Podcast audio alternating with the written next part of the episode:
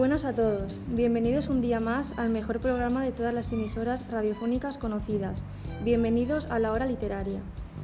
Este es un programa en el que hablamos sobre literatura universal, nada más y nada menos que 4.000 añazos de autores y de obras fundamentales, valiosos, inigualables, únicos y extraordinarios de la historia de la humanidad.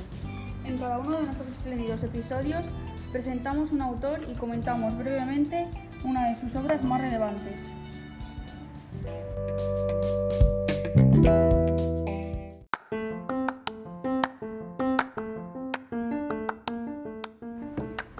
A continuación, deleitamos nuestros oídos con Sófocles y su obra Edipo Rey. Se considera esta obra un paradigma de la tragedia clásica, pues el protagonista se enfrenta a un conflicto que no puede resolver y cuya única solución es su propia muerte. Esquilo basa sus obras en principios sociales y religiosos. Existen dos mundos, de los dioses y de los humanos. La norma divina prevalece en los conflictos entre ambas esferas. La naturaleza está dominada por el sufrimiento y la tendencia al error, y la ciudad debe someterse a la ley de los dioses. Las innovaciones que introdujo la tragedia son el tercer actor, diálogos que mantienen el interés del espectador y aumento del protagonismo de los actores en detrimento del papel del coro.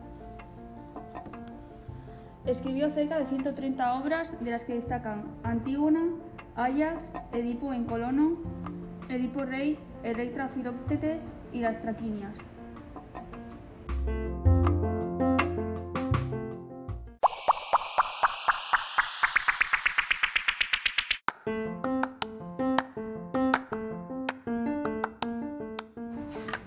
Escuchamos pues un fragmento de la tragedia Edipo Rey.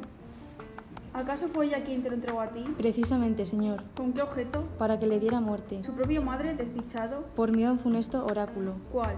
Se decía que habría de matar a sus padres. Ay, ay, todo resulta cierto. Así te ve ahora por última vez. Pues queda en evidencia que he nacido de quienes no debía, tenido trato con quienes me estaba prohibido y dado muerte a quienes no debía.